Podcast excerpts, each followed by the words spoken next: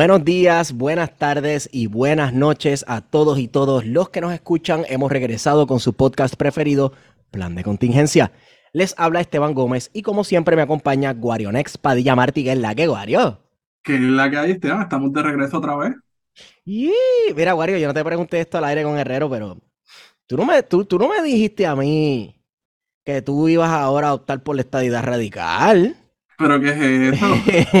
Tú no me dijiste a mí, tú no me dijiste la- de ese comunicado, tú no me avisaste con anticipación, papi. De que la estadidad es una fórmula descolonizadora ahora y que vamos a estar junto a Sayira, Jordán. Ay, Dios mío, Wario, estás en alianza, papi. Estamos, está, parece que son los tiempos de las alianzas, ¿verdad? Yo no sé si, si, si eso va a prosperar. Pero ya que estamos hablando de la alianza, ¿verdad? Ajá.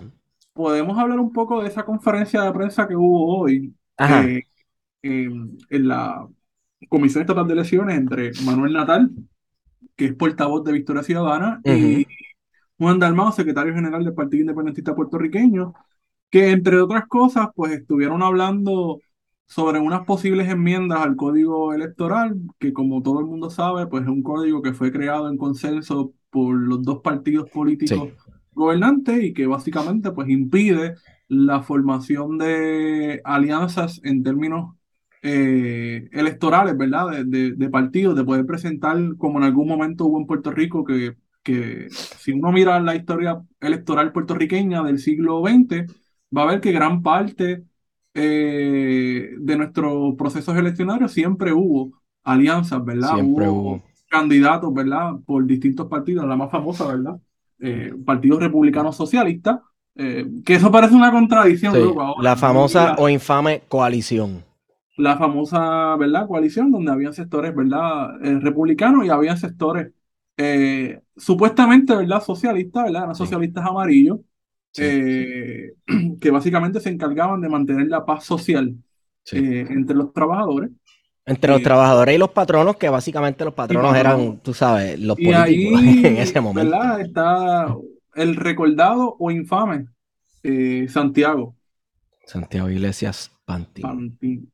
Eh, pero la realidad es que esa discusión de la alianza, yo creo que mucha gente anda esperando eh, o deseosa, ¿verdad? Ante la incapacidad de, no sé, de pensar de que hay solución o una salida, ¿verdad? Yo creo que hay una desesperanza generalizada en términos políticos, ¿verdad? Hay una crisis de representación. Y la gente busca un mesías, maldita sea. Sí, mano.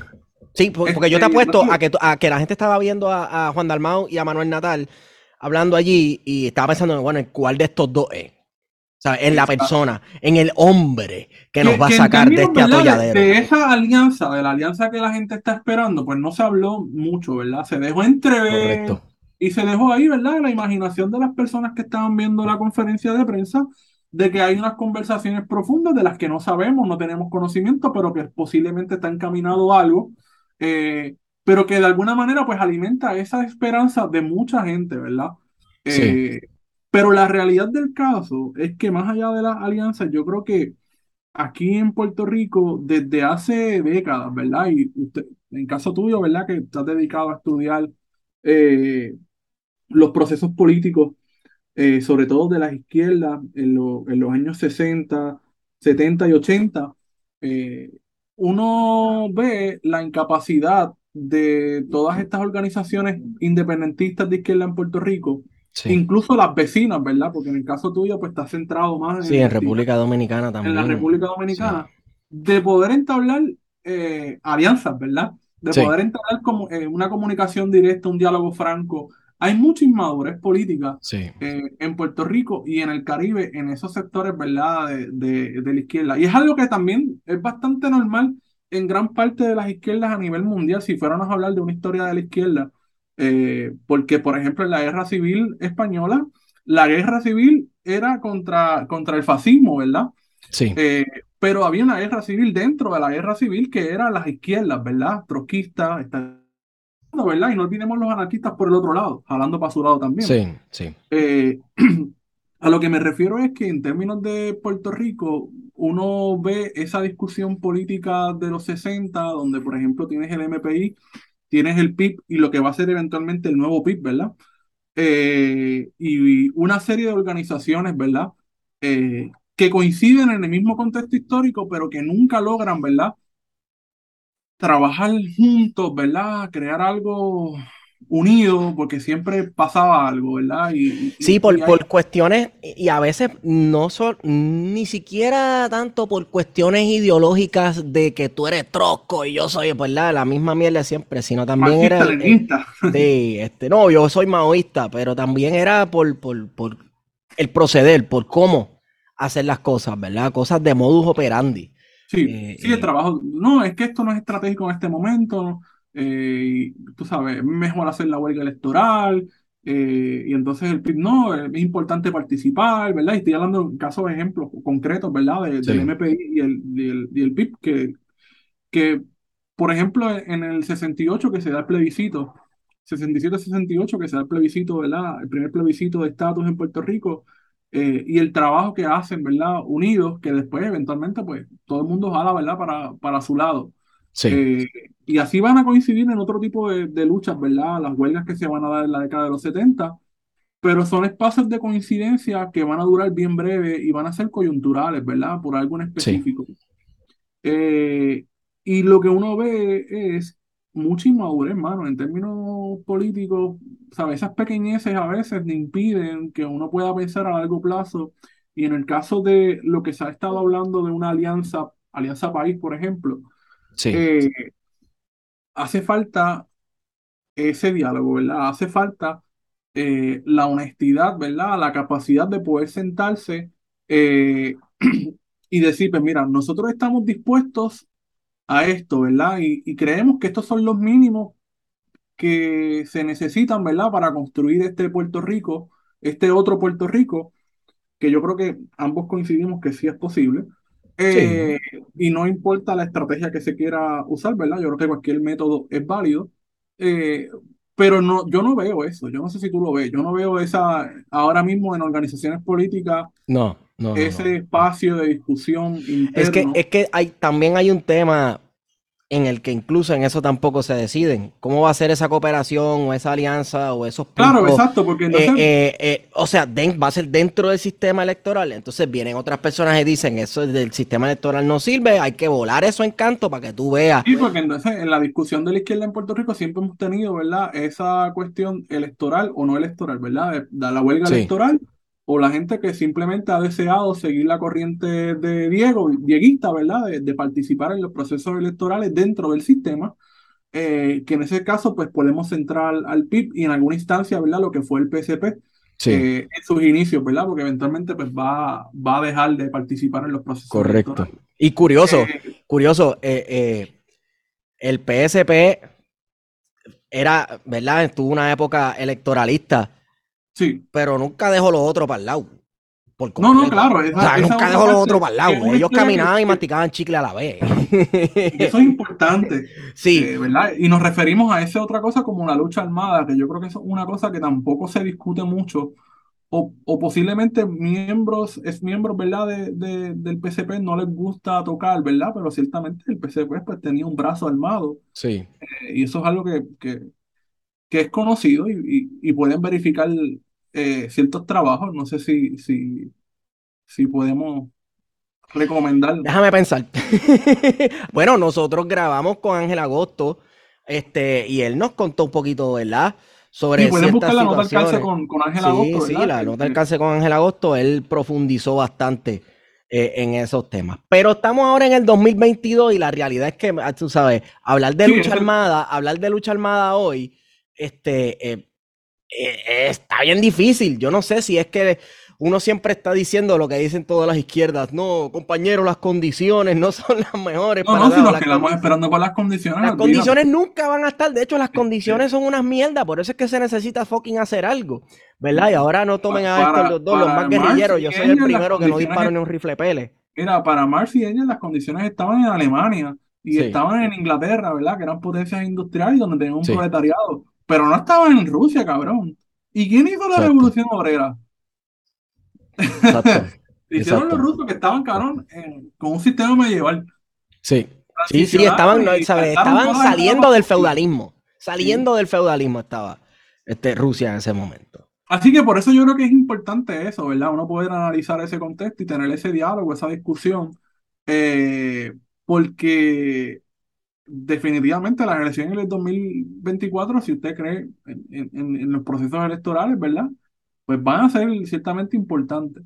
Eh, sobre todo porque yo creo que ya estamos en un punto de no retorno, de alguna manera, y, y hay que evitar, ¿verdad?, de que ese punto de no retorno se convierta en una realidad. Eh, y, y de alguna manera, esa, ese sin salida que se ve, que yo creo que es lo que lleva a mucha gente a la desesperanza colectiva de que están buscando ese, ese líder mesiánico, que, es una cosa, no es malo, no, no, lo estoy diciendo como algo, algo negativo, sino como una realidad eh, social, ¿verdad? Porque es algo que también sucede eh, en Latinoamérica, por ejemplo, de este Salvador, que en el caso de, Brasil, por ejemplo, pues Lula se posicionaba como este, este gran Salvador eh, y que no era una, una figura, ¿verdad?, ajena a la política, pero de eso vamos a hablar más adelante. Mira, hay otra cosa, ¿verdad? La gente tiene que entender, eh, estas leyes y estos intentos, ¿verdad?, de bloquear cualquier tipo de alianza y coalición es porque ya hay un monopolio sobre claro, hay un sistema, o en el caso como decían en Brasil, ¿verdad? El mecanismo, ¿verdad? Hay, hay, todo un sistema establecido y no va a querer ceder. Ese sistema está establecido para precisamente mantener el monopolio sobre las alianzas y en Puerto Rico hay una alianza, hay una coalición y es el PNP y el PPD. Y tú te pones a mirar el comportamiento de la supuesta oposición que tiene Pedro Pierluisi y, ideológicamente son exactamente igual. Ideológicamente, obviamente, me, refiero no a, que si estadidad o lo que sea, sino en cuanto a cuál debe ser, si alguna, la relación del Estado con, sus constituyentes. en este caso, oposición al Partido Popular. Sí, Sí, oposición entre comillas, porque nuevamente están actúan, actúan en esta administración más evidente que nunca, actúan casi como si fueran una coalición. Entonces, las coincidencias que existen entre Tatito, por ejemplo, que, hace política pública desde la, desde la Cámara, eh, o José Luis Dalmao, ¿verdad? Y, la administración Pedro Pilici. Es bien poca la, la, diferencia, más allá del berrinche, ¿verdad? Clásico de la política partidista puertorriqueña, pues no hay, no hay nada, ¿verdad? Eh, Correcto. Hay, hay, que ver si lo de Luis Vega Ramos, ¿verdad? Posicionarlo como secretario general del Partido Popular Democrático fue algún tipo de cortina, cortina de humo, si fue un premio de consolación para que las supuestas plumas liberales del Partido Popular Democrático no, acaben de rasparse para el carajo.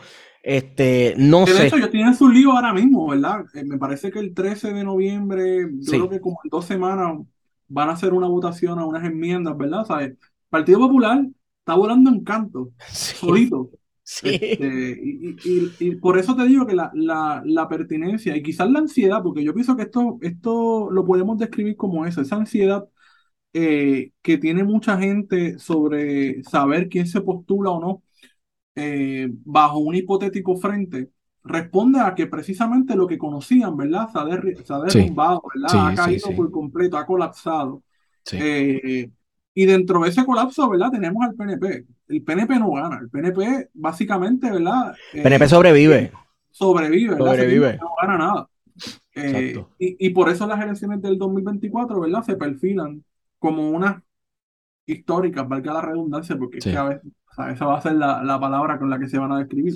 y depende mucho, ¿verdad?, de lo que se logre. Yo creo que hay posibilidades en el sentido de que nosotros lo mencionamos, ¿verdad? Anteriormente, de que se pueden presentar dentro del actual reglamento eh, vigente del Código Electoral, eh, uno puede decidir si va a presentar un candidato de este partido a un distrito, por ejemplo, o a una alcaldía, y el otro partido decide no presentar. No presentar. De alguna forma indirecta, ¿verdad? Ven acá, este se podría postular. Eh, se podría postular, por ejemplo, una persona, digamos, por el PIB, se postula a alguien random pero está el acuerdo de que voten por el candidato a la gobernación de Victoria Ciudadana y el candidato del PIB. El, asunto ahí es que hay que ver qué partido estaría dispuesto a, sacar el de él y que el otro ponga el de papi. Ahí es que chocar los egos.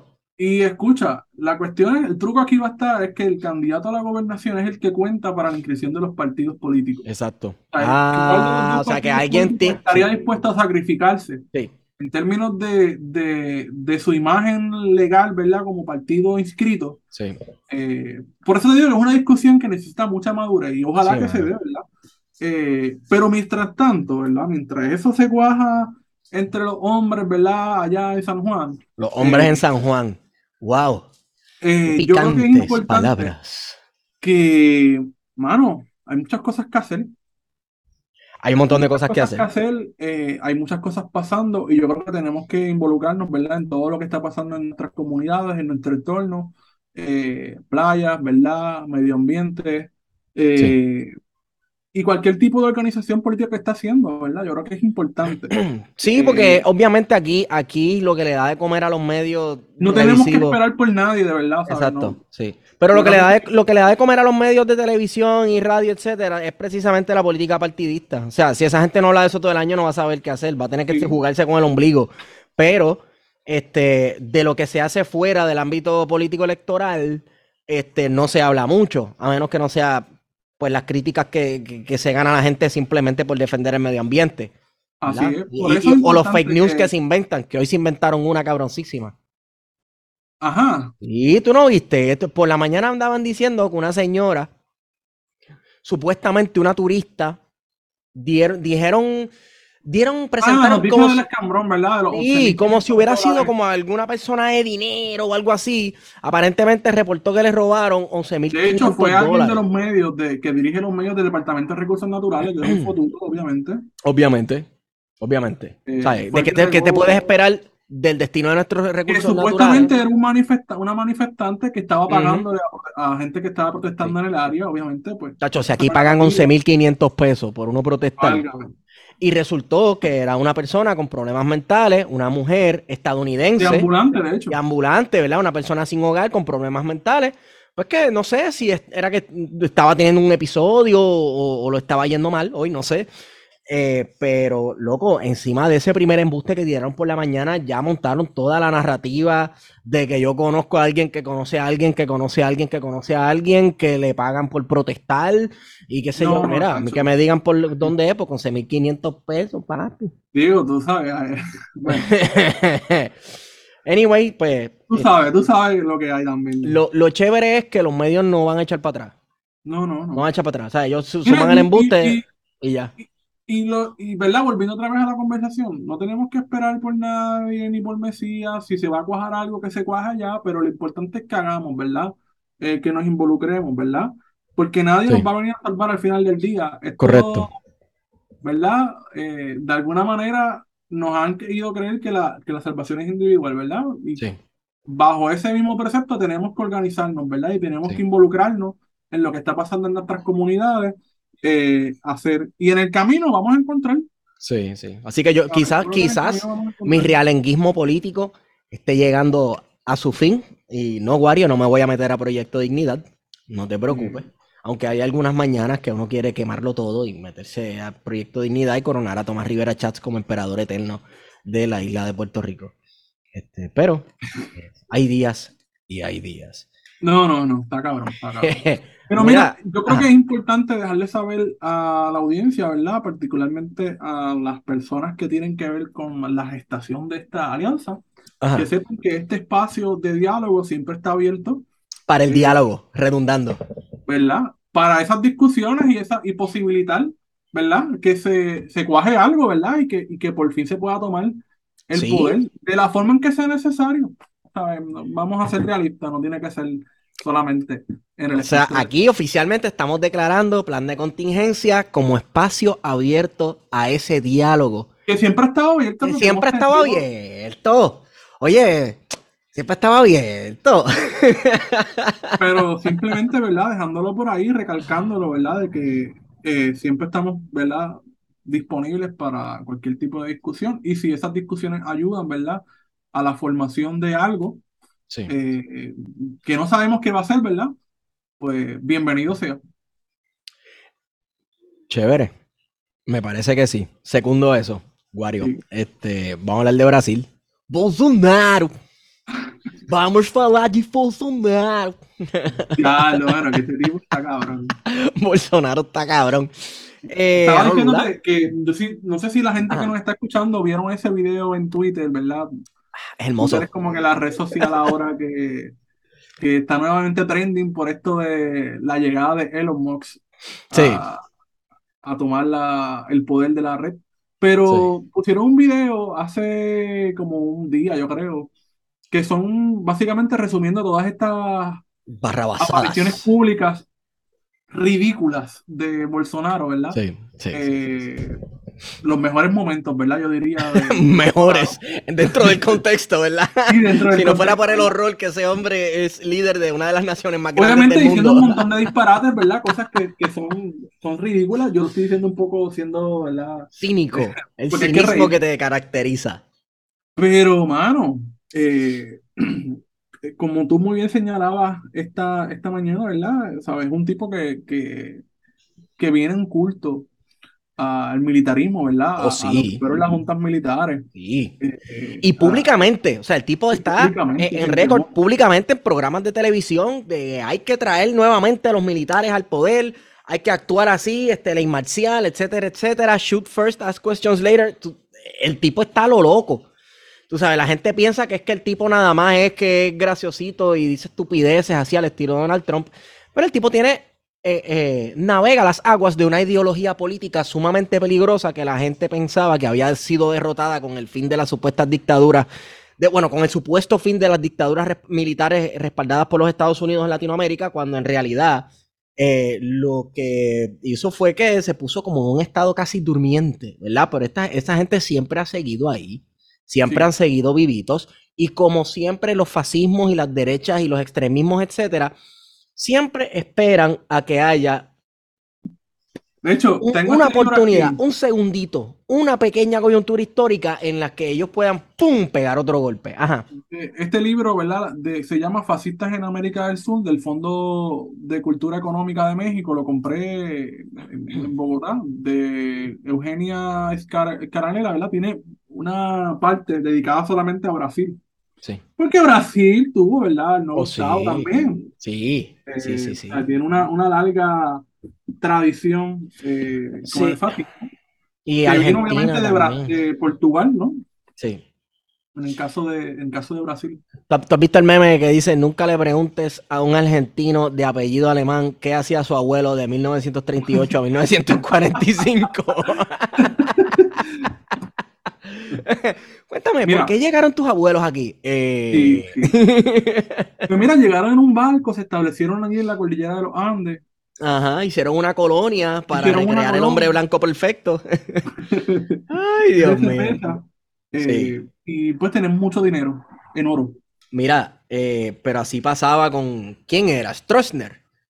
Sí, yo creo que fue Uruguay. En Uruguay y también este Somoza. De hecho, uno puede mirar, uno puede mirar. Eh, esto es un ejercicio que se puede hacer en términos de la vestimenta, ¿verdad? Ajá la vestimenta también puede ser un campo de estudio. Sí, es que lo es. Lo es. Eh, y lo podemos atar muy bien a la historia. Uno puede ver la vestimenta de Pinochet, de Videla, ¿verdad? Y de todos los generales de la Junta eh, de Argentina, ¿verdad? De los militares en Uruguay y de Brasil. Y va a haber unos paralelos con la vestimenta de la Alemania nazi. Y uno va a ver que muchas de esas conductas, ¿verdad? De cómo tratar a los prisioneros, ¿verdad? Obviamente hay una, una referencia a Alemania. Pero el aprendizaje fue de Estados Unidos. Ah, no, claro. No te creas, la escuela esta militar, la escuela de las Américas y todas esas cosas. Y todos esos delegados y agregados que se enviaban, ¿verdad? En las embajadas. Eh, sí. Pero mira, la, volviendo un poco a Brasil, el, el 30 de octubre, ¿verdad? El pasado domingo, eh, de hecho, una fecha muy importante también aquí en Puerto Rico, sí, señor. nacionalista, eh, se llevó a cabo la segunda vuelta de las elecciones presidenciales en Brasil, para las personas que quizás no hayan escuchado o hayan visto esta noticia, ¿verdad? Por eso lo menciono, donde resultó electo con un estrecho margen, súper estrecho, eh, el expresidente Lula da Silva, quien fue presidente de Brasil desde el 2000 hasta el 2010 y que fue responsable de posicionar a Brasil eh, básicamente como una superpotencia económica a nivel regional, ¿verdad? Y posicionar también a Brasil como una de las potencias económicas de referencia. Y de hecho ahí fue que entró Brasil en lo que se conoce como los BRIC, ¿verdad? Que es Brasil, Rusia, India y China, que son las potencias económicas que, que de alguna manera también le están haciendo frente, ¿verdad? A la Un contrapeso, son un contrapeso al, al, al- al dólar, básicamente, vamos. Al dólar, sí. Sí, sí, sí. Eh, y si bien, pues, Lula da Silva salió electo, ¿verdad? Con cerca de un 51%, eh, la realidad es que no trata, no se trata de ninguna victoria. Y yo creo que ese es un tema fundamental aquí entenderlo, porque eh, quien sí salió fortalecido de esta elección, aunque haya perdido, se llama Jair Bolsonaro. Sí, mano, porque Lula puede que haya ganado la presidencia, pero los cuerpos legislativos están bajo el poder de las derechas todavía. Entonces, Y es bien preocupante esos resultados electorales en Brasil porque, ¿verdad? Brasil es el país más grande de Latinoamérica, ¿verdad? Una de la- tiene una de las poblaciones más grandes de Latinoamérica después de los Estados Unidos en términos del continente. Eh, y, y sigue siendo un país con mucha, con mucho poder de, de, ¿sabes? Una potencia regional, así que, que en, términos de, de- del poder que puede de influir en la región lo tiene. Aunque con Bolsonaro Brasil básicamente se aisló, básicamente del continente, tuvo algún tipo de, de intromisión con Venezuela en la crisis allá de, de 2019-2020, eh, pero aquello no, no dio mucho pie con bola, eh, por así decirlo. Y, y Bolsonaro se centró, ¿verdad? Con la mala gestión que tuvo con la pandemia, por ejemplo, en 2020 y distintas crisis políticas, pues básicamente Brasil perdió ese poder y lo asumió México nuevamente eh, como, como una potencia regional. Y ahora, ¿verdad? Que estamos viendo el resurgir nuevamente de, de Argentina, por ejemplo. Eh, pero volviendo un poco a, Brasil, ¿verdad? El Partido de los Trabajadores, el PT, que es el partido de, Lula da Silva, no tiene el control del, del legislativo, así que yo creo que lo primero que tenemos que señalar es que va a ser bien difícil poder desde allí eh, impulsar política pública en beneficio de las mayorías sociales de Brasil. Eh, y eso implica que también Brasil está sumamente polarizado. Y cuando nos referimos a, a- polarización, no es ni siquiera lo que vimos en, en la Venezuela post-Hugo Chávez, ¿verdad? En la que hubo una Venezuela sumamente polarizada, que todavía no está, pero ya no está a esos niveles de tensión como los hubo hace varios años, ¿verdad? Porque la crisis económica en Venezuela, pues, ha ido, ha ido bajando, disminuyendo, ¿verdad? Y, y la situación económica, pues, ha mejorado. Eh, y, y por lo tanto, esa crisis política, pues, básicamente ha disminuido. Ya nadie reconoce, por ejemplo, a Juan Guaidó como presidente encargado de Venezuela. ni la oposición lo reconoce. Ni la oposición La- misma. La, hecho, oposición mismo lo ha, lo ha denunciado como un payaso, un timador, un pillo. Y, ¿verdad? Ya que mencionó de Venezuela, pues Venezuela se encuentra en estos momentos en un, en una coyuntura muy favorable porque su vecino, que es Colombia, con el que mantiene unas relaciones económicas sumamente importantes, se restablecieron sus relaciones diplomáticas Sí. y hoy el presidente Gustavo Petro estuvo en Caracas, ¿verdad? En el Palacio de Miraflores, visitando al presidente Nicolás Maduro, la victoria de Lula, que también comparte frontera eh, con Brasil y también es un Sí. socio económico importante en la región, Sí. eh, le va a dar de alguna manera eh, un espacio seguro a, a, a Nicolás Maduro, ¿verdad? Para poder demostrar la viabilidad política y económica eh, de su gestión, ¿verdad? Como presidente de Sí. Venezuela. Y no, y verdad, sin mencionar que pasamos de una administración Trump que trató de montarle un golpe de estado de 35 pesos a Nicolás Maduro.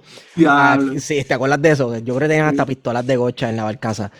Eh, pasamos de eso a, mira, parece que parece que Nicolás Maduro no está Ah, mira, hay nada, petróleo ¿verdad? allí, mira, la crisis cosa. que, ¿verdad? del petróleo y los costos de, de combustible de de estos hecho, últimos dicho meses. de paso, se, han, se, ha se han relajado muchas de esas sanciones que Estados Unidos habían puesto a Venezuela, eh, al punto de que se habla incluso de restablecer vuelos. Eh, por Sí. ejemplo, la única forma de, posible de llegar a, a- a Venezuela me parece que era a través de República Dominicana y de Panamá, y ya se está hablando de restablecer vuelos desde Colombia, así que va a haber más eh, demanda, ¿verdad? Y posibilidad de, de, llegar a Venezuela más, más rápido. De esto se trata, señores, de intereses, lo que me interesa y lo que me conviene, no es que fulano es malo y por lo tanto, etcétera. Y obviamente, pues, el, el, restablecer todo lo que tiene que ver con el petróleo no es una cosa que va a ser de un día para otro, va a tomar por lo menos uno o dos años de poder tener los números de producción de petróleo que tenía Venezuela antes de entrar en crisis económica, ¿verdad? Y, y, y de las sanciones de los Estados Unidos hacia el gobierno venezolano y las empresas como PDVSA. Eso va a tomar tiempo, pero la realidad es que Estados Unidos, como le interesa en estos momentos, ¿verdad? Tener una fuente asegurada de, petróleo, pues ciertamente está haciendo todo lo posible, ¿verdad? Para de alguna manera eh, reconocer al gobierno de Nicolás Maduro y entablar un diálogo directo que al momento, ¿verdad? Pues parece ser fructífero. Eh, volviendo un poco, ¿verdad? A, a, Brasil. A Brasil. Eh, pues obviamente, por un lado tienes esa, esa cuestión de, no tener el control eh, político, ¿verdad? En la, legislativa, que va a ser importante, ¿verdad? Para poder impulsar esas, esas políticas públicas en favor de las mayorías sociales. Eh, pero esa polarización me parece que es bien preocupante, porque Bolsonaro es básicamente un Trump en potencia. Sí. Eh, y la derecha y la extrema derecha brasileira tiene un calque de todos esos sectores ultra republicanos de los Estados Unidos, derecho a la aportación de armas, el hombre blanco. Eh, pero el derecho a la aportación de armas, vamos, yo creo en portar armas, pero el derecho a la aportación de armas no para preservar la vida, sino en protección de la propiedad privada de las clases privilegiadas, punto. No, no, claro, pero también... Yo no diría que, que tampoco hay un culto a las armas que está ahí presente casi desde la fundación de los Estados Unidos de América, ¿verdad? No creo que haya eso en Brasil, pero lo están emulando, están haciendo un copy-paste barato y se ven bien ridículos. Pero de hecho es que se, se, se, duplicó, ¿verdad? Se duplicó la cantidad de armas que se, se otorgaron en Brasil desde, la, desde que estaba Jair Bolsonaro en la presidencia, porque ha sido una de sus políticas flexibilizar, ¿verdad? La aportación de armas y, y favorecerla. Eh, y obviamente, pues eso, uno ve una, una serie de crímenes, ¿verdad? Eh, muchas veces crímenes de odio, ¿verdad? Eh, ese mismo, esa misma semana de las elecciones hubo una diputada eh, de, del partido de Jair Bolsonaro que fue básicamente a dispararle a un, a un contrincante, ¿verdad? A una persona de la oposición que le hizo parece que algún tipo de, de señalamiento en público y, aparece el video de ella a punto de dispararle. Tuvieron que detenerla. Así que hay una locura, ¿verdad? De, de, muchos de esos simpatizantes que tienen mucha semejanza con toda esa gente que fue a protestar el, el 6 de enero allá en el Congreso de los Estados Unidos el año pasado. Sí, y también este eh, Bolsonaro, que se sabe que es un tipo católico, estaba coqueteando con los protestantes y los pentecostales. Oh, sí. De hecho, hay muchos videos de él en las iglesias protestantes. Sí, entonces, ¿verdad? Hablando de la cuestión del género, porque tú sabes que ese es el gancho. Sí, sí, sí, sí, porque tú sabes, ese es el, sí, ese, ese es el argentinito aquel tú sabes, los efectos de su campaña, de, la Argentina, sí, del marxismo cultural. Sin embargo, él, se fue de tour y básicamente con pastores famosos, este, porque Brasil hay un montón de mega iglesias, ¿verdad? O sea, la, iglesia está de pare de sufrir, es de allá de Brasil. Eh, los que te venden el, sí, el, el, los que te venden el agua bendita y eso, es iglesia de Brasil. Rosa, esta mierda, cabrón. Sí. Pues Básicamente. Está bien de paso. Hace tiempo que yo no veo de ellos.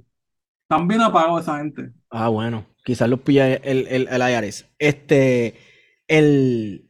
Se fue en el tour Wanda Rolón, ¿verdad? Para que oh, estos pastores le echen la bendición en público, la congregación, que vamos, una congregación no es una iglesita pentecostal de 20 miembros y todos son dos familias aquí en el barrio tal, son mega iglesias, tú sabes, son coliseos que se reúnen todos los domingos de gente que apoya a Bolsonaro y que son cristianos y todo eso, etcétera. Y claro, ¿verdad? Con la preocupación esta de la moralidad y, este, la guerra cultural, etcétera, pues ellos ven en Jair Bolsonaro la persona que los va a salvar de todo esto, ¿verdad? Como la punta de lanza en su lado de la guerra cultural. Pero, loco, esto está creciendo en todo el mundo y no es solamente en lo protestante y en lo pentecostal, ¿verdad? La cuestión de la guerra cultural. Y hablo de, la reacción, la, cuestión reaccionaria. Literalmente reaccionaria está creciendo en todo el mundo y ahí ves mucha gente. Este, eh, y esto es una cosa que viene de. Estados Unidos, porque esto hay que señalarlo. Toda Sí, esta sí, sí, sí, sí, de la supuesta guerra cultural, del marxismo cultural, la agenda gay, todo eso son mierdas que ha articulado el Departamento de Estado de Estados Unidos y sí, organizaciones sí. ¿verdad? En, en- en clara cooperación con el gobierno gringo, que lo han ido exportando, ¿verdad? A Latinoamérica, siendo Brasil, ¿verdad? Uno de los principales receptores de, todo- de toda esa propaganda, que a su vez lo ha ido distribuyendo a nivel regional. Ahí, te- ¿verdad? Lo hemos hablado con Manuel Rodríguez Banz, ¿verdad? La, la teología de la prosperidad, por ejemplo. Sí. Que, fue la antesala, porque la, teole- la teología de la prosperidad es como un, un- una celebración de lo material y del capitalismo y una cuestión bien cabrona claro. y y del hiperindividualismo. Sin embargo, ahora hay otro paso, porque ya no es eh, este, Ya no eres prosperidad, individualista porque ahora ya no somos, ya no, ya eres parte de un colectivo, importa. exacto, que está en Lo que peligro. importa ahora es el consumidor.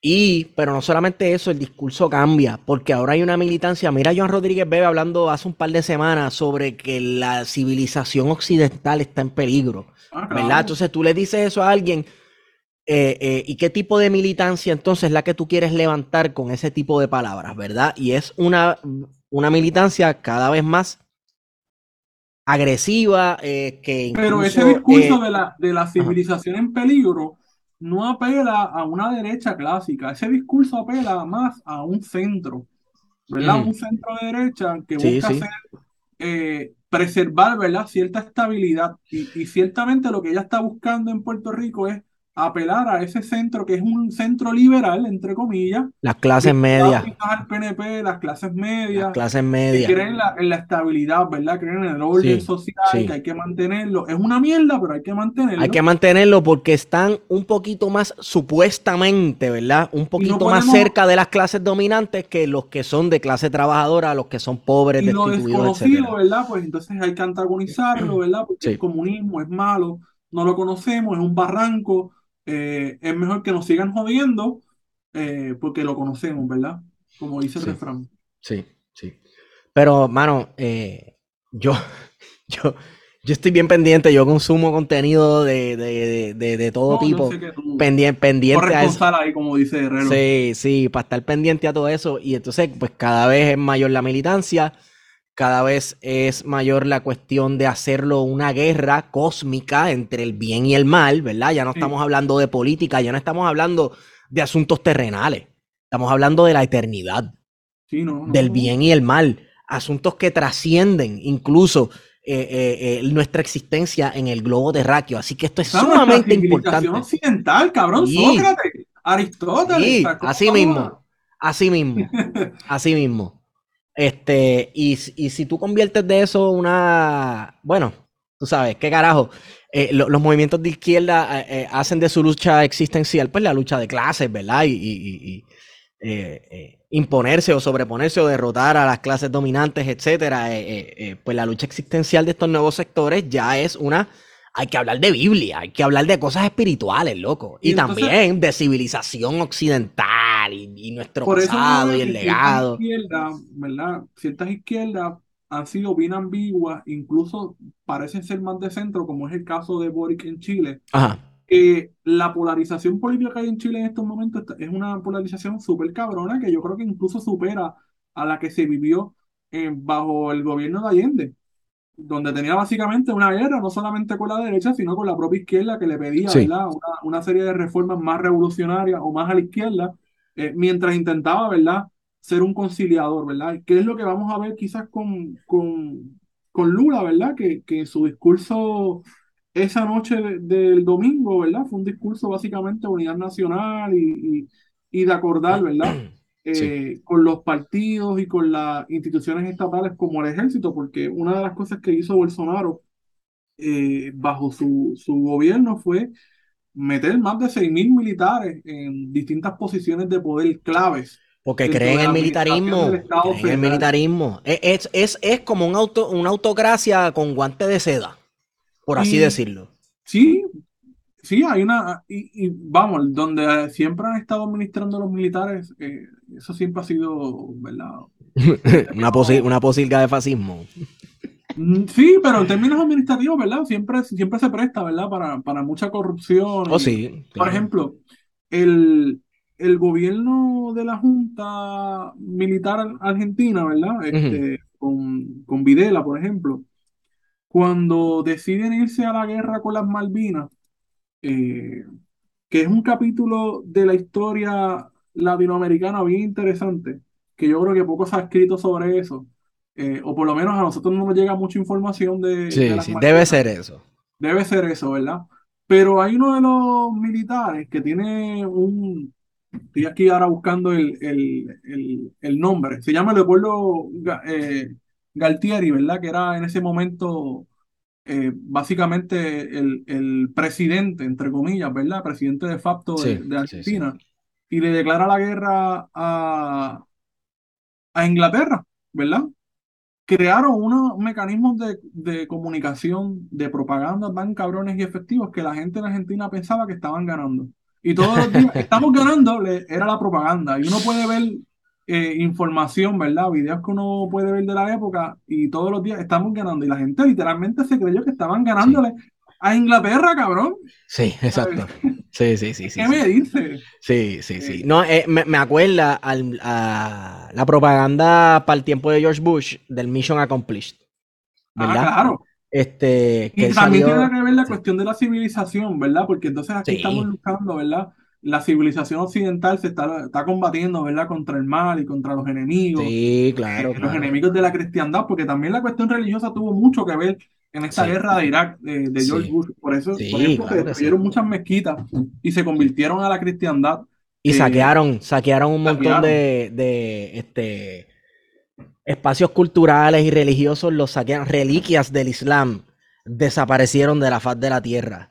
Tú sabes, tú sabes que el Islam este, eh, tiene en común muchos de los profetas de la cristiandad y del judaísmo. Y uno de, de los profetas que tiene en común es el profeta Jonás, ¿verdad? El del supuesto pez que se lo tragó y qué sé yo qué rayo. Pues aparentemente el Islam preservaba una reliquia que era un diente de, del pez que se tragó a Jonás, y un pedazo de marfil macizo gigante. Eh, y aparentemente eso o lo desaparecieron por un tiempo y mágicamente reapareció o tuvieron que hacer una réplica, pero eso lo desaparecieron.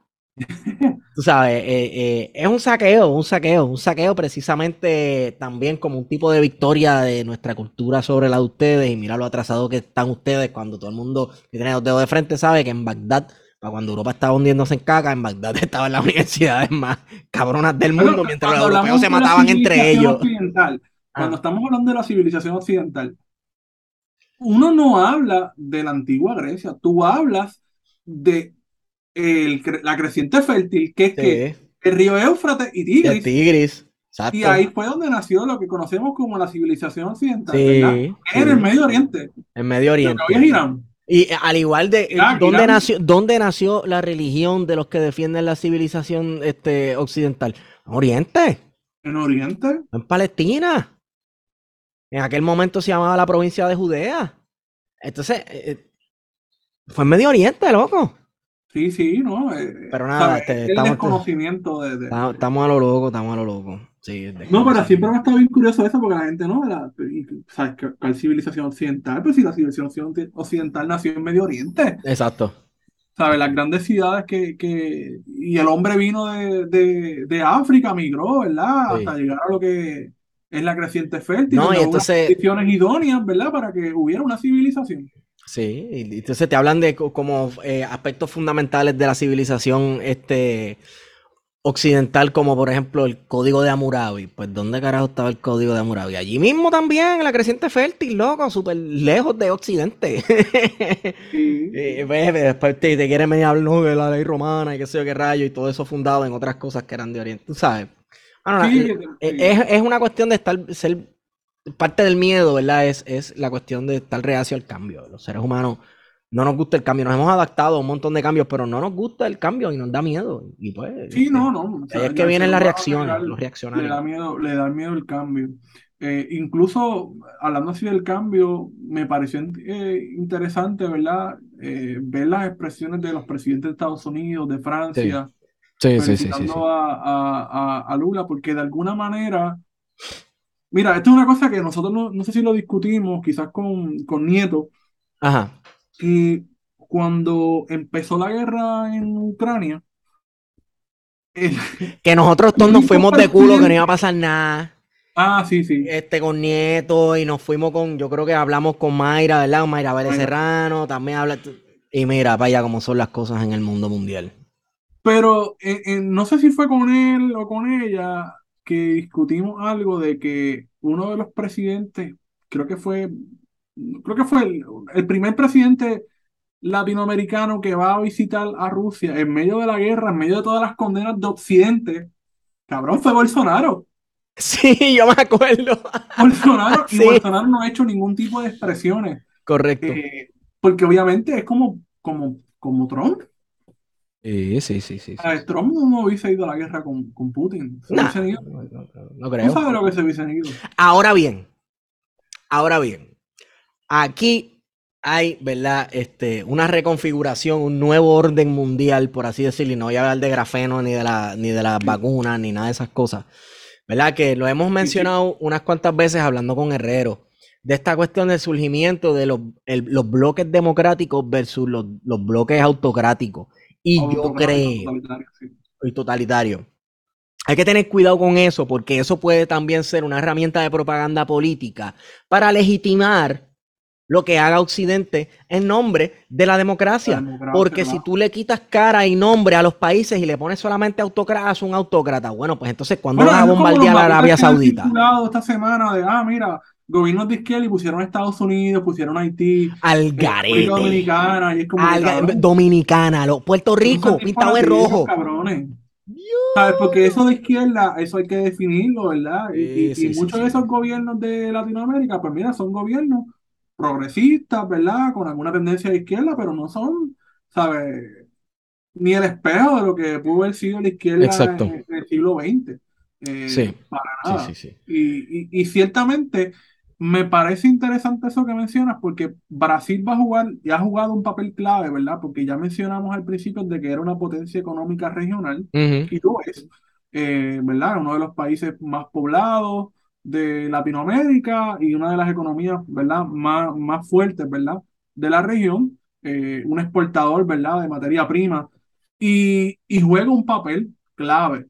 Eh, por eso Estados Unidos, por ejemplo, lo, lo saluda y de hecho recordemos que Estados Unidos mantuvo unas relaciones con Lula da Silva y con Dilma excelentes sumamente excelente y que estamos en una coyuntura en la que la Unión Europea busca establecer un tratado de libre comercio, particularmente con Brasil, en una coyuntura en la que eh, está buscando, ¿verdad?, acceder a materia prima, particularmente lo que es gas y lo que es petróleo, eh, a raíz, ¿verdad?, de la guerra en Ucrania, donde su principal eh, proveedor, que es Rusia, pues básicamente ha ido cortando o, o mermando ese suministro en medio del invierno. Así que ciertamente eso que llamamos el mundo occidental, pues ve con buenos ojos, ¿verdad?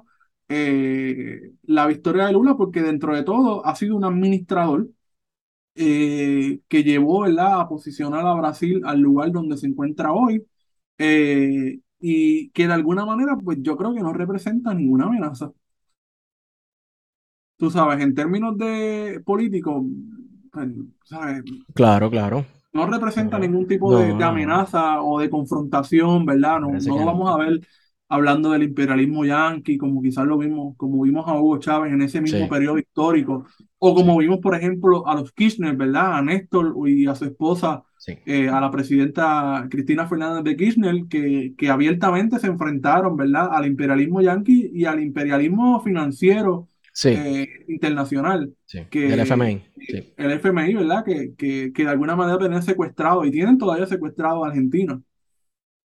Eso no lo vamos a ver con Lula da Silva. Correcto. Yo supongo que no. Yo supongo que no. Pero nada, este, yo hay que estudiar, ¿verdad? Eh, ¿Qué estaba haciendo Estados Unidos mientras Hugo Chávez este, eh, decía todas estas denuncias, ¿verdad? Este, eh, contra los Estados Unidos. Y es que Estados Unidos estaba en una racha de invasiones y haciendo No, unas no, y cosas a lo recordemos que ese es el loco. momento del ALCA, ¿verdad? Porque Sí, eso del ALCA al carajo, que Hugo. Chávez lo decía bastante, era el tratado de libre comercio que Sí. quería hacer Estados Unidos con el continente americano y que básicamente todos estos movimientos, eh, ¿verdad? Eh, lo que fue Venezuela, Argentina, eh, Brasil, todos le hicieron frente y en aquel Sí. momento rechazaron por completo ese acuerdo eh, eh, continental, ¿verdad? De tener un tratado de libre comercio con los Estados Unidos que le. Neoliberalismo puro como el NAFTA.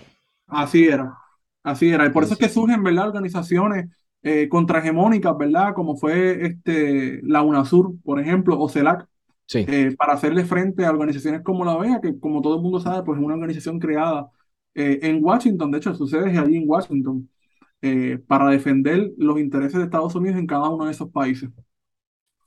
Nada, este, si las democracias van a empezar a denunciar a las autocracias, yo espero que entonces denuncien a Arabia Saudita, porque, a eh, Bueno, Espero Arabia Saudita quizás no podemos denunciar ahora porque ahora a- Arabia Saudita tiene un pacto medio extraño con Rusia Ajá, y ha decidido, eh, ¿verdad?, bajar la producción de petróleo, sí, eh, favoreciendo naturalmente a Rusia. sí. Eh, y Estados Unidos tiene ahí una relación como un poco complicada porque uno de los principales compradores de armas de los Estados Unidos, adivina quién es, Arabia Saudita. Claro, Que además es el enemigo natural de Irán, sí, enemigo de Estados Unidos, así que tiene una, una relación un poco extraña porque está entre la espada y la pared. Apoyo a Arabia Saudita en sus pretensiones ahora que el régimen eh, se encuentra amenazado, ¿verdad? Por parte de Estados Unidos de unas posibles sanciones.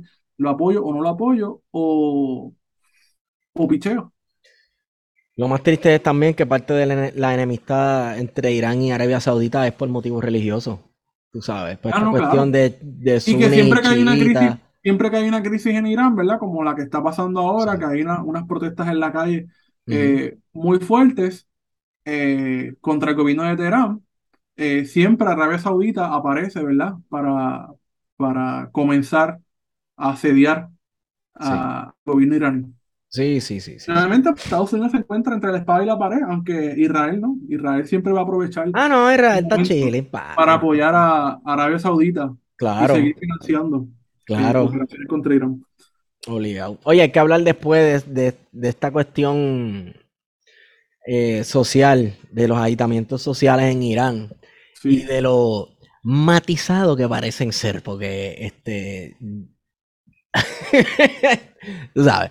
Anyway, No, no, eh, todo el mundo, este, todos los presidentes europeos, eh, no, estamos con las mujeres, los derechos de las mujeres, cuando no han hecho un carajo por las mujeres, en sus este, países, en sus países, en sus exacto. países, ¿verdad? Pero obviamente la cuestión de posicionarse, ¿verdad? Como un país democrático, ejemplar, versus ese otro que como tú muy bien señalas es autocrático, eh, totalitario, eh, desconocido, etcétera. Pues ese binarismo yo creo que es peligroso y yo creo que eso es lo Lo que estamos es, viendo en estos días. lo es. Hay que coger eso con Porque entonces se, se convierte básicamente en capitalismo versus lo otro. que ya no es comunismo o, o socialismo, ¿verdad? Ya no, ya porque ya el fin de la historia llegó y ahora solamente lo que hay es capitalismo neoliberal, ¿verdad? Pero, pero capitalismo neoliberal básicamente es democracia occidental liberal eh, y lo otro, pues hay que atacarlo, ¿verdad? Porque nos amenaza. sí, Más correcto. allá, ¿verdad? De los fundamentos que pueda tener esa crítica, ¿verdad? Claro, sí, sí. De la ausencia de, de espacios democráticos, etcétera. Anyway, este, quiero felicitar a Charlie Rodríguez porque se encargó de que la estadidad estuviera más cerca que nunca. No sé si te enteraste. El Ajá. tipo, tú sabes que él tiene acceso a, a altos lugares en Washington y estaba reunido con el presidente Biden y habló y todo. Este, por ahí vi una foto que Biden parece un muñeco de cera de esos de Madame Tussauds. No sé si era un cardboard cutout o qué. Pero eh, eh, ahí estaba hablando con Biden, Charlie Rodríguez, y, y di que, di que la cosa va, Wario. Así que, la cosa está súper cerca. no, que vayas desmontando la alianza, dice Charlie. Que vayas Oye, pero desmontando. no solamente Charlie apareció, sino que también vimos una de nuestras delegadas, nuestra, nuestra digna representación en Ay, Washington, Dios mío, señor. eh, a Zoraida Buzó, Uy. eh, que todo el mundo la recuerda, ¿verdad? Eh, por, por su paso por la Universidad de Puerto Rico y su proceso huelgario, eh, y que ahora, ¿verdad? Ha tenido unas aspiraciones políticas y ha, ha- ha logrado llegar lejos, ¿verdad? Robándole al pueblo básicamente con ese puesto fatulo de, de comisión, de, ¿cómo se llama? De El delegado. de Shadow diputado. Congressman, delegado por la estadidad, eh, los delegados de la fe. Sí, loco. Entonces esa gente, mira, mira los cojones, Entonces los están cojones de haciendo mi la tierra. campaña, porque esto se da en el contexto de unas elecciones que hay en Georgia, ¿no? Ajá. Que ella sale haciendo este anuncio. Eh, Sale haciendo este anuncio para Herschel Walker, que es un candidato, eh, yo creo que él es republicano y es candidato para, yo creo que para el Senado de Georgia, no sé. No, de New Jersey, no sé, no sé. Anyway, de Georgia, acabo de buscar aquí. Él era futbolista, etcétera, etcétera, pero el tipo parece que en medio tierrita e incluso ha estado recibiendo denuncias por parte de sus propios familiares y hasta un hijo él tiene, un hijo que es conservador, republicano y gay. Yo creo que es una cosa bien loca. Él está diciendo, Corillo, no voten por el país mío. Ese tipo no es quien él proyecta ser. Este, pero nada, gracias a Dios que para defender a Herschel Walker contra su propio hijo, este, tenemos a la Shadow Congresswoman Zoraida Buxó haciendo ahí labor con los chavos del pueblo puertorriqueño, haciéndole campaña al Partido Republicano. Yo estoy loco que esa mierda de los candidatos se acabe eh, y que cojan y investiguen toda esa mierda, todos los chavos que se le metió a toda esa gente que tuvieron que atornillar porque no ganaban ni el, ni, ni, ni, tú sabes, ni en bingo. Pues estoy loco porque investiguen todo eso y metan a medio mundo preso y metan multas. Y este, que la esposa de Ricardo Rosselló suba fotos de Ricardo Rosselló vestido así como Rafi Pina con de esto de, de, de- Ya lo cabrón, preso pero va a ser federal. inmamable. ¿Ah? Si a Ricardo Rosselló lo meten preso, va a ser inmamable. Este, Y a mamá, papi, papi, Oscar López va a hacerle un pendejo al lado de, de Ricardo Sí, Rosselló. Van a comba- van a, a, a, a hecho marchas, este, eh, preso político por la Ah, causa, perseguido. Hacho, Ricardo Rosselló, preso político, loco, ya tú eras. Sería hermoso. Sería No, hermoso. ahí- que Sí, vacilar con esa narrativa de los presos políticos. los presos políticos, claro, los estadistas son perseguidos, loco. ¿Cómo Sí, no, no, es que hay una- sabes, el Estado completo. La prensa los separatista. comunicación son socialistas, comunistas. Exacto. La prensa separatista, papi. Ya Cabrón, entonces tú, tú prendes la televisión o prendes la radio y tú lo que escuchas es PNP popular opinando. Pero los Yep. medios están controlados por los por, por, Sí. por el separatismo, por, por, por Natal, por, por Dalmao, María de Lourdes, Chávez. Y- y Entonces, tú como que dime los apellidos de los dueños ves- de esas emisoras otra vez. ¿Cuál es? Ah, ah, ok, está bien. Tú prendes la televisión al mediodía y aparece el subnormal del guitarreño con dos pendejos hablando allí, popular o PNP, no importa, siempre dos, gen- gente, que, cabrón, bufones. Sí, Y el tipo lo que va a hacer chistes, cabrón. sí. Y esta gente va allí, se presta a hacer la- el baile más pendejo que te puedes imaginar, entretiene a la gente porque realmente es un programa de entretenimiento, no de información. Eh, y ya, listo, eso tú lo, que- lo que tú necesitas para ser político es hacer eso. Puerto Rico. Por Sí, sí, yo, yo me acuerdo que yo creo que era Pichi, Pichi Torre, Pichi Torre no salía del guitarreño, papi. Él parece No, que él trabajaba en el guitarreño y cobraba era allí, no de, no de, Rodríguez no de este, Ángel, Ángel Mato, También. Este, esa gente no ¿Quién sabe. Yo creo que Henry Newman también se la pasaba allí metido. También se pasaba metido allí, más Ay, trincado, no puede ni bailar, pero estaba. Yo me imagino que estos cabrones cuando le invitan es como que no, no, cabrón, tenemos otras reuniones con las comunidades, picha, cancela, cancela, que es importante, tenemos que ir al Exacto. guitarreño. Vamos para el guitarreño. Ey, pero las comunidades se sientan en la casa y lo ven en el televisor, en el guitarreño. Sí, Porque, oh, si, ¿sabes? claro. La gente lo ve, la gente ve esos Sí, programas. sí, sí. No, no, este país está cabrón, de verdad. Sí. Pero mira, hay un tuitero por ahí que dice que eso es lo que tiene que hacer la izquierda, el independentismo, el separatismo. Pónganse, pónganse este pueblerino, loco. Tú sabes, beban Budweiser y fumen Winston y vayan a Gallera y, y a tiro en cabalgata. Para que tú veas cómo la gente empieza a Sí, sí, votar. no, no, no. Que él esté tomando vino. Además, el vino no es práctico. En Puerto Rico hace un calor cabrón. tal sí, mano, no el vino de calor. Sí. Que van cerveza barata, Bush. Y, Es anyway, verdad, cabrón, le, hace falta un poco de ser pueblo. es cierto. Yo creo que es una crítica válida. Es una crítica válida y yo la comparto totalmente, 100%. Hay que, Sí. hay que ser pueblo porque el pueblo es pueblo. Hay Los que usar camisas sea, tener un Jeep, el cooler, el Yeti Cooler. el GT Cooler, claro. Obligado, papi. Sí, sí. ¿Usted imagina un chinchorreo por la independencia? Vaya, qué cosa más cabrona. Todo el mundo con Jeep. Ha hecho una cruzada súper duro. Pero es Con que no luz en los boceteos. Son Mini Cooper, cabrón. ¿Ah? Y Subaru. En en ese chinchorreo lo que van a ver son Mini Cooper y, y Subaru.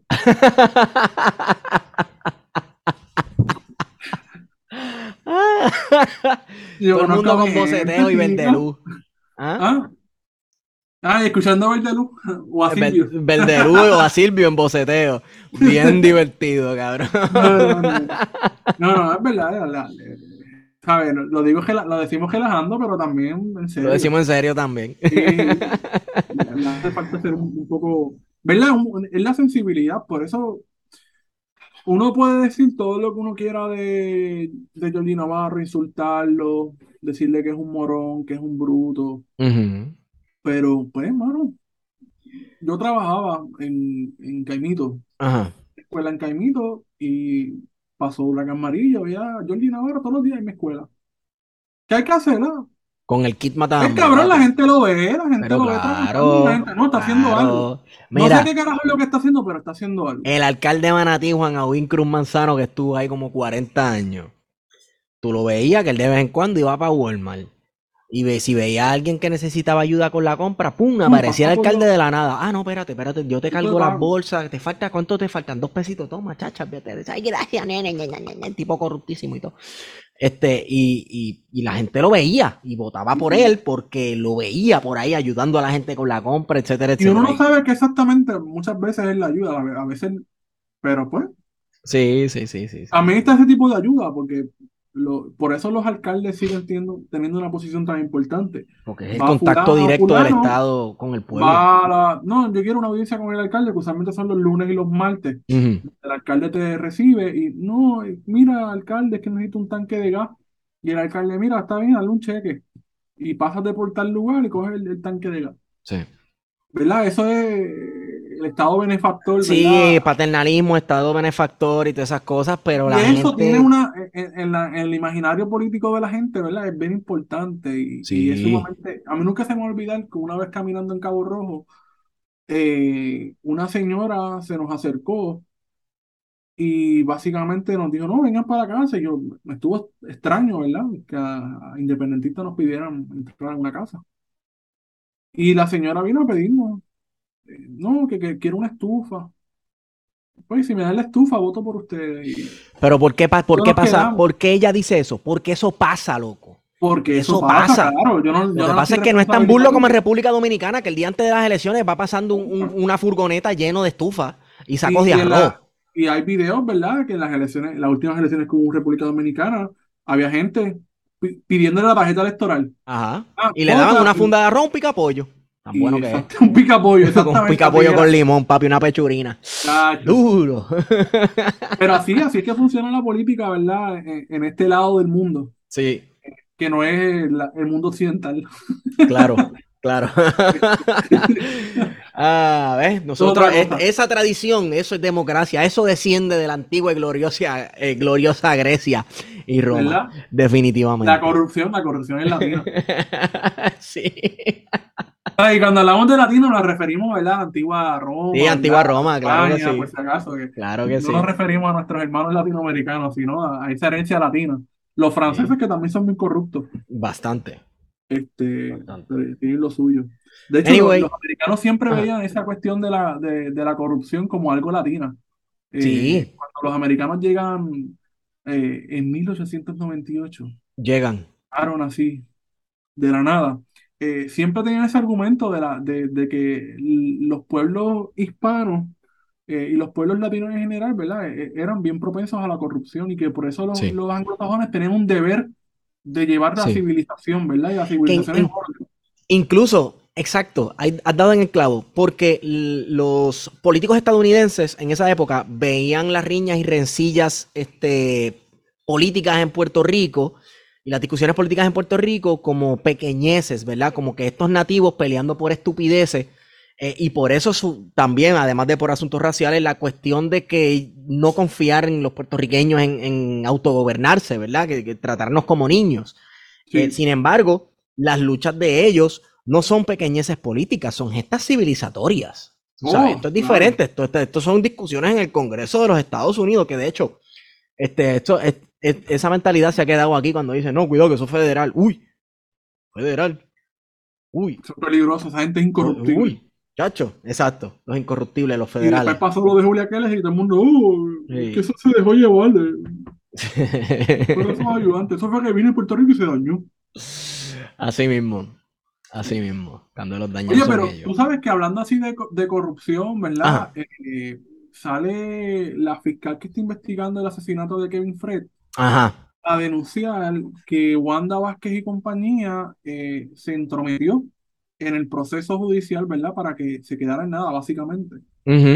Y, y me está súper raro, ¿verdad? Porque Wanda Vázquez lleva una racha, cabrón. Diablo, Está yo, yo no sé cómo esa tipa no está presa ya. Yo no sé ni cómo está presa.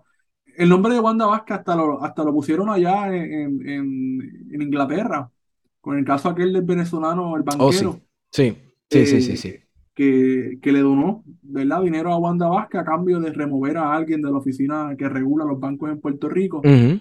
Y no se fueran a enterar los Estados Unidos, ¿verdad? Una oficina que regula los bancos en Puerto Rico, Vaya, vaya. estatal.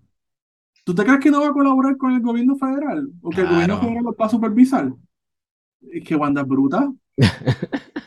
Pero no solamente se queda ahí, sino que, que, que también utilizó su poder, ¿verdad? Pues para, para impedir que se llevara a cabo una investigación sobre el asesinato de Kevin Fred, en el que se ha señalado, ¿verdad? Eh, en las redes sociales, y, y- y yo lo repito aquí, ¿verdad? De que Y- uno lo- de los posibles sospechosos eh, es el cantante Ozuna, ¿verdad? De Y estamos haciendo eco a las palabras de los familiares eh, de Kevin Fred, ¿verdad? Kevin Fred. Porque aparentemente ellos tenían un, un, problema de extorsión, de que a Ozuna lo estaban extorsionando, etcétera, etcétera. Y pues para ese mismo tiempo asesinan a Kevin Fred. Eh, y luego entonces eh, se da est- estas obstrucciones a la justicia para... Hasta el día de hoy no se sabe quién lo mató. Eh, pero claro, Solamente familiares... que Ozuna es uno de los sospechosos, ¿verdad? Una Ajá, de las Ozuna es uno de los, de los sospechosos, la familia lo está señalando como uno de los sospechosos. ¿Y quién fue a sacar la cara como abogado de? ¿Quién? en este caso. Tingiringun, Sagandinga. Sagandinga, Ya, papi. Sagandinga. Para este tiempo que Wanda Vázquez estaba obstruyendo la justicia en el caso del esclarecimiento, ¿verdad? Del asesinato de Kevin Fred, el abogado de Ozuna, uno de los acusados, eh, bueno, uno de los sospechosos, no acusado, nadie se le ha acusado, uno de los, de los que la familia sospecha era Zagaldía y De Zagar. el Zagal, el Zagal. pana, mano, Y y que también fue abogado de Ozuna en otro lío que tuvo, ¿verdad? sí, sí, sí, sí, sí. La, la cuestión es, chicos, uno sabe cómo esta gente históricamente se ha comportado. Uno sabe lo que han hecho y si uno se deja llevar. A, de abogado, es como tener a Harry Padilla aquí en el oeste. Si tú contratas a Harry Padilla, es que tú eres culpable. Exacto. Entonces, este, eh, sí, es como, como el papá de las Kardashian con, con el moreno este, el futbolista, ¿cómo es que se llama? El que mató a la mujer que salió súper no culpable y todo el mundo como que diablo, loco, te saliste con la tuya. Que mató a la esposa, el futbolista, Wario. Oye, Simpson. Oye, Simpson, sí, sí. Oye, Ya. Simpson. ¿Sabes? Es como, es como ser el abogado de, de O.J. Simpson. Todo el mundo es como. Que, sabe que es "Ah, culpable, pero tú". Ok, ok, ok, ok. pero sí, nada. eh, eh, coincidencias de la vida. Caramba. Sí, sí. No, pero de yo no sé. Está cabrón porque Wanda Vázquez sigue todavía dando de qué hablar. ¿Y seguirá? La Titi. Titi Wanda Titi Wanda. ha dado candela con, con su. Yo no con su pelo blichado. de corrupción que van a salir cuando Pierluisi se vaya de Fortaleza, sobre todo de su hermana. Oh, Porque sí, esa gente está por ahí, a lo loco. chacho. Esa gente se va a ir para Luxemburgo, un lugar de eso que no los pueden extraditar. Fortuño no, Fortuño no fue para Virginia y vive echándose fresco en las bolas. Claro, Pero. porque por lo menos Wanda es la, la persona clásica, ¿verdad? Dentro de las posibilidades que tuvo el puertorriqueño en algún momento a ascender socialmente. Vino de Sí, ascender en el de. Guaynabo. Eh, yo no sé específicamente de qué área de Guaynabo, ¿verdad? Pero estudió en una escuela pública normal, ascendió, se hizo abogada, eh, estaba conectada con el partido, llegó al Departamento de Justicia, subió su puesto de carrera dentro del Departamento de Justicia, fue fiscal, etcétera. Vino de abajo. Sí, Es la verdad. Y de hecho, eso fue lo que ella utilizó como campaña contra Pedro Pierluisi en las primarias. sí. Y Pedro Pierluisi, pues el nene, ¿verdad? Que viene de la El negrito de casa. el negrito de la familia, eh, que, ¿sabes? Todo el mundo sabe que el papá le, le gustaba matar gente pobre, ¿verdad? Uy. que lo hizo, eh, que fue secretario de la vivienda, eh, y, y que es un tipo con, con mucho dinero. El apellido nada más lo dice. Cuando Sí. usted es un apellido complicado, sí, usted sabe que tiene chavo. sí, eso es así. Eso es correcto. Eso, eso está escrito. Sí, sí, sí, sí. Hay que chequear ahí esos apellidos de allá de me- Mediterráneo y esas cosas. Siempre, siempre dice traen rubia. cola. Exacto. Cocina. Cocina. Y, y ese tonito, ¿verdad? De, de tan condescendiente que tiene Pierluisi para tratar a la gente. Esa voz pendeja, tú querrás decir. Sí, sí, de, de- de regañarte y de no, pues, pues, que hay que aguantar y pues las cosas son así siempre. Sí. Eh, y no, cabrón, las cosas no son así. Las Este, cosas, no es que las cosas siempre han sido así, por lo tanto deberían seguir siendo así. deberían Por siempre, por los siglos de los siglos. El código electoral siempre ha sido así, pues, pues entonces hay que dejarlo así. Para que nos Sí, jodamos, nos sigan haciendo. Bueno, es decir. Digo que los populares son así también. Ah, no, claro. Con los populares todo está bien. Sí, sí, sí, sí. Hay que seguir siendo colonia eh, por el siglo de los siglos. Amén. Wario, yo creo que ya podemos dar por cerrado este Y fabuloso y glorioso episodio de plan de contingencia. Este, antes de irnos, eh, quería recomendarles que pasaran por la exposición de arte que tiene nuestro amigo Garvin Sierra. Ay, Dios mío. Que es el creador del logo de plan de, con- de plan de contingencia. Pana de nosotros, lo hemos entrevistado un par de veces. Y eh, se llama Un grito en la mano. Vayan a verlo, está en el segundo piso del cuartel Vallajá. Está chulísima. También, fíjate, es. Pues Galvin hace arte político. eh, y es es un comunista, es un comunista del diablo. Saludos, Galvin. Pero, eh, mano, está cool porque tú sientes que también estás teniendo un recorrido de la jornada política de los últimos 5 a 10 años. ¿Sabes? Lo que hemos pasado y toda la mierda que ha pasado en este país. hecho, Galvin, desde antes de María, ¿verdad? Ajá. Que es exactamente lo que tú estás diciendo. Uno puede ver en su Instagram, por ejemplo, toda esa serie de carteles que hizo documentando cada una de las Oh, situaciones. sí. Eh, particularmente el verano del 19, yo creo que es un episodio completo. No sé si, Sí. si no he ido a ver la exposición, quiero ir a verla. Eh, Yo la vi, está brutal.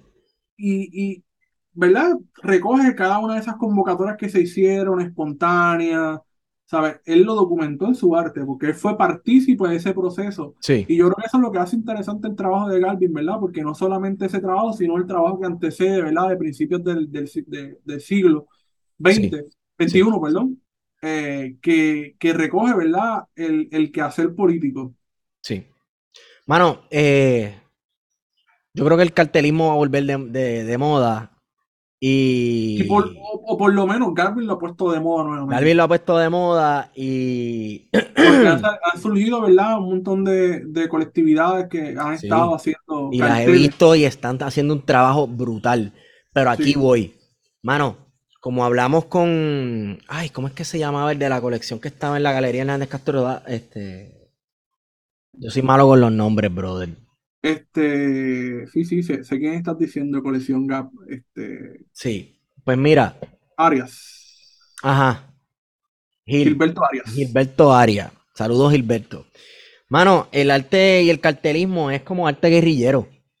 Este da el cantazo, pum, y ya. Tú lo viste Es y lo es una entendiste expresión política, automáticamente. es una Es una expresión política política que que. Exacto. Y, y, y el artista, ¿verdad? ¿Sabe? Uno tiene muchas formas de participar en, en la política y el arte es una. Y, el, y en el caso de Garmin es una persona que está comprometida, ¿verdad? Con la lucha. Sí. Y siempre, no es una cosa de, de ahora, siempre. Sí. Y yo creo que eso es lo que hace genial el trabajo de Garmin. Y Sí, es un trabajo sincero. Es genial. Eh, yo quisiera. Nada, ha hecho que el pas- que, que Pasquinal vuelva de moda, loco. Porque estaría brutal. Estaría Sí, que no sean, no- brutal. que no sean mierdas de los PNP y los populares que hacen unos... unos La cara de esos pendejos que pasan 15 años, papi, la lluvia no se lo lleva, la tinta ni nada y se Y quedan. para Dios. Chacho. Muchacho, yo creo que yo creo que ya he visto pasquines de cuando Díaz Olivo quería ser este alcalde de San Juan, te lo juro por. Dios. Que no tenía peluca. ey, ey, antes de que se comprara un gato angora. Bueno, este, señoras y señores, hemos culminado este glorioso episodio de Plan de Contingencia. Volvemos pronto. Reitero, vayan a ver la colección artística, la exposición artística de Galvin Sierra en el cuartel Vallajá, segundo piso. Está demente. Yo fui y este, pues, en verdad está bien ready. Vayan, se los recomiendo. Wario, con esa hemos ido con ustedes. Plan de contingencia. y no la pude salvar porque no creo en ella. Nuestro dreadlock no es adrede, no ladren que no amedrentan Drácula, tu sangre drena y drones de droga encuentra Una andrómeda de andrógeno busca tribular las tribus. Atraquemos un truck y vámonos con trambos. De tranco El ibu trinitarias entre rambos trinan en el terremoto. Tratan tretas entre títeres y entrenan prendiendo motos. Trazan rutas de mil trucos, trínquense más tríos rotos. Triturado cayó el párvulo en casa del trompo troto Tro, troto en casa del trompo, tro, tro, troto. En casa del trompo, tro, tro, troto. En casa del trompo, tro, tro, troto. En casa del trompo, tro, troto. En casa del trompo, tro, tro, troto. En casa del trompo, tro, tro, troto. En casa del trompo, tro, tro, troto. En casa del trompo. A bajar.